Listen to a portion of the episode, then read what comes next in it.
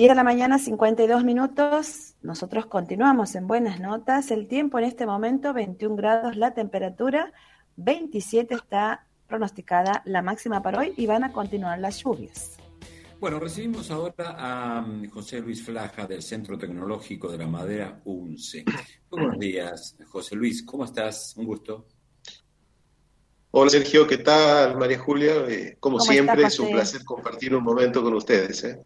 Igualmente, muchas gracias. Bueno, em, veíamos que hace unos poquitos días hubo una presentación del Centro Tecnológico de la Madera al sector productivo. Me gustaría que nos comentes en qué consistió esa, esa presentación puntualmente y, eh, y, qué opinó, qué opinaron los representantes de, los, eh, de, las, de las empresas productivas. A ver, eh, un poquito, quizás valga la pena volver sobre unas varias conversaciones que tuvimos ya respecto al centro tecnológico. Eh, el centro tecnológico es una institución, depende de la Facultad de Ciencias Forestales y fue financiada su construcción con un crédito BID y un convenio entre lo que era en aquel entonces la UCAR, la Unión, Unidad de Cambio Rural, hoy por hoy se llama DIPROCE, depende del Ministerio de Agricultura de la Nación, con eh, la universidad. Eh, durante unos cuantos años eh, se fue construyendo y eso ha demorado más o menos, la demora ha sido unos tres años, dos años y medio. Se construye todo lo que era la infraestructura y se monta toda la parte de equipamiento. y ahí empiezan a ocurrir una serie de acontecimientos, en algunos casos fortuitos y en otros casos producto de la probablemente poca este, presión que, hubo sobre cómo se ejecutaban las obras, eh, de parte de quien en ese momento tenía que tomar la decisión de financiarlo. Lo cierto era que a finales del año 2018, eh, el centro estaba con toda la infraestructura armada, con las máquinas presentadas, pero no teníamos energía eléctrica porque no se habían hecho las obras de energía eléctrica, de conectividad, de potencia, eh, que vinieran desde la red de media tensión que provee la empresa distribuidora de Santiago hacia el equipamiento que nosotros teníamos. Por lo tanto, había que hacer una nueva licitación y eso se hizo durante el año 2019 en idas y vueltas. Resulta, resultado de eso es que a finales del 2019 se adjudica esta licitación y em, el ganador empieza la obra el día 20 de febrero del año 2020 la obra tenía dos meses de ejecución. El 20 de marzo del año 2020 empieza el, tema del ASPO, el aislamiento, producto de la pandemia, y ahí quedamos un año prácticamente, eh, hasta finales prácticamente del 2020, en la situación en la que estábamos. Durante, cuando se abren, por ahí de junio, se abren las actividades nuevamente, la empresa esta, que era del Chaco, viene, termina con la obra y teníamos la parte eléctrica terminada. Lo que faltaba era que los proveedores de los equipos, mm, los equipos de aserrado, los equipos de afilado, los equipos de secado, los de remanufactura, o sea, todo lo que es carpintería, vinieran a hacer la instalación definitiva. O sea, esas máquinas presentadas fueran instaladas, probadas y nuestro personal capacitado en el uso de esas máquinas. Y ahí empezamos con otro problema, era que el acceso a la provincia tenía ciertas dificultades Recordemos todas las complicaciones que había de, movilidad, de paso de una, de una, provincia a otra, de las cuarentenas o de los aislamientos que había que hacer. Lo, resumiendo, ese de diversos proveedores terminó en el mes de mayo, junio de este año. Por lo tanto, nosotros podemos decir que el personal capacitado y la máquina funcionando es un fenómeno por decirlo de alguna manera, de finales de, este primer, del primer semestre del año 2021. Bien. Por lo tanto, lo que había que hacer era la inauguración. Nosotros todavía no habíamos inaugurado formalmente el centro. Entonces, lo que se pensó hacer y se hizo efectivamente eh, ha sido una presentación del centro a diferentes actores. La primera presentación es a donde asistió el gobernador de la provincia, autoridades eh, ministeriales, intendentes. Eh, era la presentación, digamos, con más voto. ¿no? Este, eh, el, este, las autoridades de la universidad, las autoridades de la facultad, este, etc. Hay una segunda presentación en donde ya es para la familia, digamos, la familia es la Facultad de Ciencias Forestales. Entonces se hizo la presentación para todos los docentes, no docentes, este, que pertenecen a la comunidad de la Facultad de Ciencias Forestales. Y esta última, a la que Sergio vos haces referencia, es este, la donde se invita a los actores que nos habían acompañado durante el proceso de, eh, de armado del centro tecnológico y que nos, va, nos fueron dando, digamos, mucha letra y mucha línea a los, al plan estratégico que nosotros teníamos y que estábamos armando desde el centro. Y ahí hay que mencionar puntualmente a la Cámara de la Industria de la Madera, a la CIMSE, a también a la, a, la, a la, Dirección de Bosques de la provincia, eh, a, la, a la Secretaría, Subsecretaría de Medio Ambiente de la provincia, al INTA, eh, que son organismos que estuvieron en todo momento muy cerca nuestro, en diferentes instancias, pero cerca nuestro.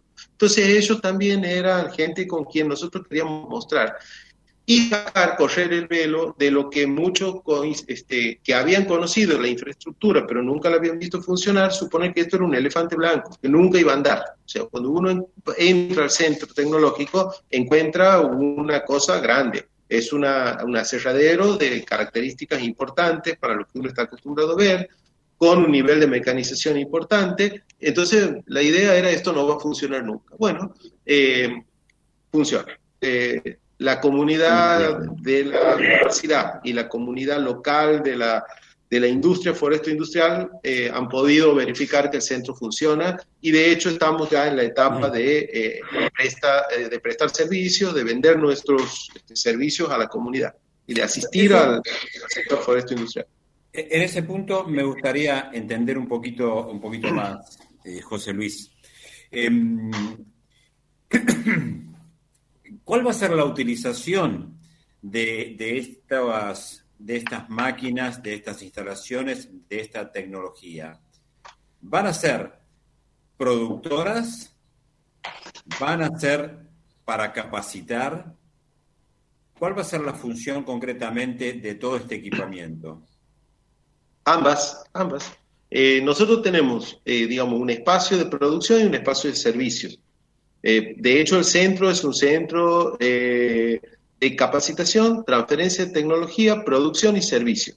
Es decir, nosotros por un lado vamos, pensemos en términos de una variedad de, bienes y servicios que nosotros podemos proveer. Nosotros podemos tener nuestros propios recursos, eh, llamémosle comprar la propia madera con la cual nosotros vamos a hacer todo el proceso, desde aserrar el tronco, de, despuntar la madera, de hacer tablones, secar eh, los, las tablas y hacer trabajo de remanufactura, por ejemplo, hacer este, lo, que, lo que puede ser este, los pisos, el parqué, que puede ser revestimiento, puede ser cielo raso. Estoy hablando, digamos, de... Ninguna empresa maderera en la provincia no es como una, lo hace, crear lo una competencia. Eh, no, eh, sí lo hacen. Eh, en el, caso, por ejemplo, del machimbre y de la madera para hacer este pisos, eh, son pocas las que lo hacen en la provincia. Eh, por lo tanto, nosotros en ese sentido, digamos, ¿qué es lo que debemos respetar? Es no meternos en donde el sector privado esté trabajando. Eh, no hay, no hay, en general, el, todo lo que es machimbre se compra desde afuera de la provincia, ¿no? ustedes van a ver que sí hay ofertas en las madereras locales, pero en general el machimbre y los pisos de madera son eh, los hechos industrialmente, ¿no? Son eh, productos comprados afuera de la provincia. En general son comprados en, en las provincias del litorales donde están las, grandes eh, fábricas, digamos, de estos productos. Por lo tanto, en ese sentido, en esos productos a los que yo estoy haciendo referencia, no vamos a generar competencia con el sector privado. Santiago no tiene secadero de madera no hay secadero de madera. Por lo tanto, el servicio, sea para nosotros o sea para terceros, es un servicio que de enorme valor agregado porque uno acorta los plazos de poder utilizar y estacionar la madera, eh, de poder de una madera que debería estacionarse ah, y secarse de métodos naturales durante un año, esto es un proceso que lo acorta un mes o menos, quizás dependiendo del tipo de madera, si es madera blanda, dura, semidura. Y eso no hay en la provincia. Por lo tanto, ahí este, no hay quien sienta afectado por, la competencia. ¿no? Vos mencionabas el, plan estratégico. Me gustaría que, nos comentes eh, o que nos des una idea de, de, cuáles son las expectativas en el corto o en el mediano plazo del impacto deseado desde el Centro Tecnológico de la Madera y sus articulaciones eh, con provincia y con el sector productivo, ¿cuáles son las expectativas en el mediano plazo posibles para, el sector productivo y para el desarrollo del sector productivo? A ver, eh, cuando se, ha hecho la presentación del centro tecnológico, eh, había un video institucional y una de las y nos han hecho los chicos de, de comunicación de la universidad nos han hecho hablar un rato largo y han editado y la verdad que quedó espectacular. Y una de las cosas que han editado de lo que, de lo que había dicho yo era que teníamos dos ejes fundamentales. Un eje era el trabajar en lo que sea optimización de la producción y todo lo que, eh, lo que representa eh, tomar un proceso productivo y buscar, digamos, las maneras óptimas y las, las maneras más eficientes de producir. Es decir, eh, producir más con los mismos recursos, ¿sí? O este, bajar los costos para la misma cantidad de recursos. O sea, y trasladar ese, ese saber, es decir, en eso nosotros tenemos una chance, que nosotros tenemos el saber académico, digamos, entonces podemos trasladar el saber académico a la industria, probar eh, diferentes alternativas de, de, de, de, eficientización de la producción y esos mecanismos trasladarlos al sector privado. Eso era, es uno de nuestros objetivos de brindar el servicio al sector privado. O sea, primero internalizarlo nosotros y luego transferirlo al sector privado. Encontrar o trabajar sobre maneras, digamos, desde cosas pequeñas de cómo mejorar el, el, uso de los residuos que va generando la industria, de cómo ordenar el proceso productivo, bueno, diferentes instancias y el segundo eje, que en eso sí es un desafío no solo para el centro tecnológico, es un desafío para la provincia, es trabajar en la construcción de viviendas de madera. Eh, hasta aquí la provincia, digamos, no, no ha avanzado institucionalmente. Todas las provincias, a ver, la, la ley el centro tecnológico de Mendoza me refiero, ¿no? Tal cual. Bueno, el Centro Tecnológico de Mendoza está trabajando en eso, todavía no están en etapas de prueba. El que más ha avanzado eh, de, los, de los centros tecnológicos hermanos, digamos, el que más ha avanzado en este tema es el de La Plata.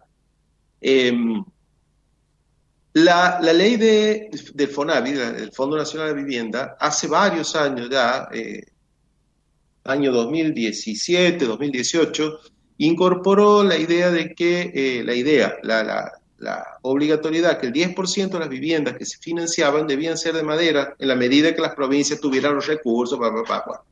Eh, las provincias del litoral han sido los grandes impulsores de esto en realidad, porque ellos tienen el recurso a la par.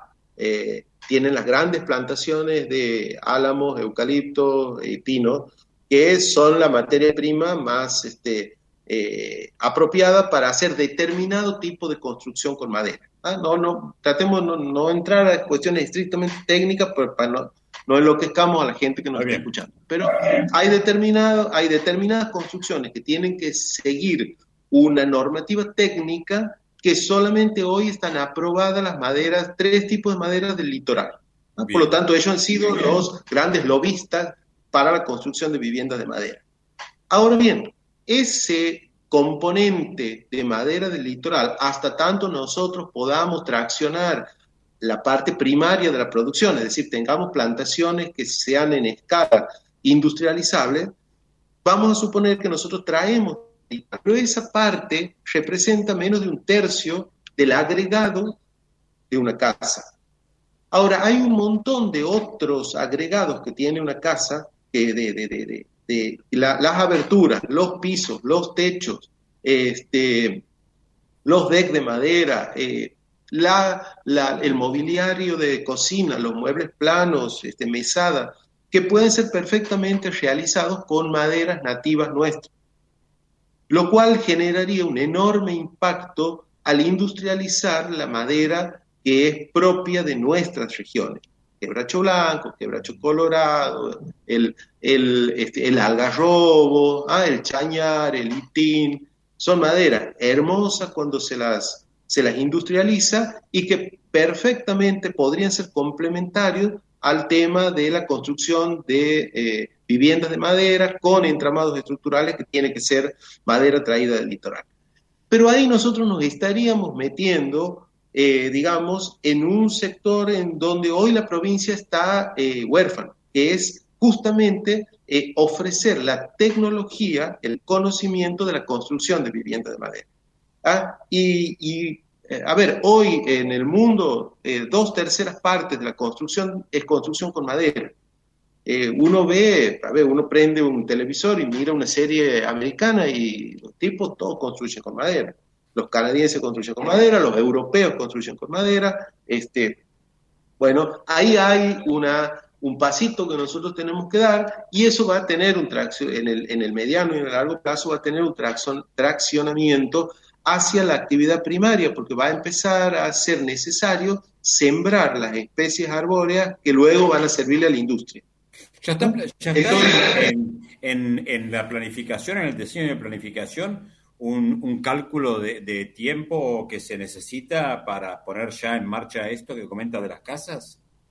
Eh, nosotros en principio en febrero del año que viene estaríamos empezando ya con los eh, las mm, unidades demostrativas, ¿no? Eh, y eso requiere traer profesionales que estén ya capacitados en el tema, eh, y empezar con todo el proceso de capacitación y bueno, posteriormente ya seguiremos nosotros. Pero en principio el plan de trabajo nuestro es febrero del 2022.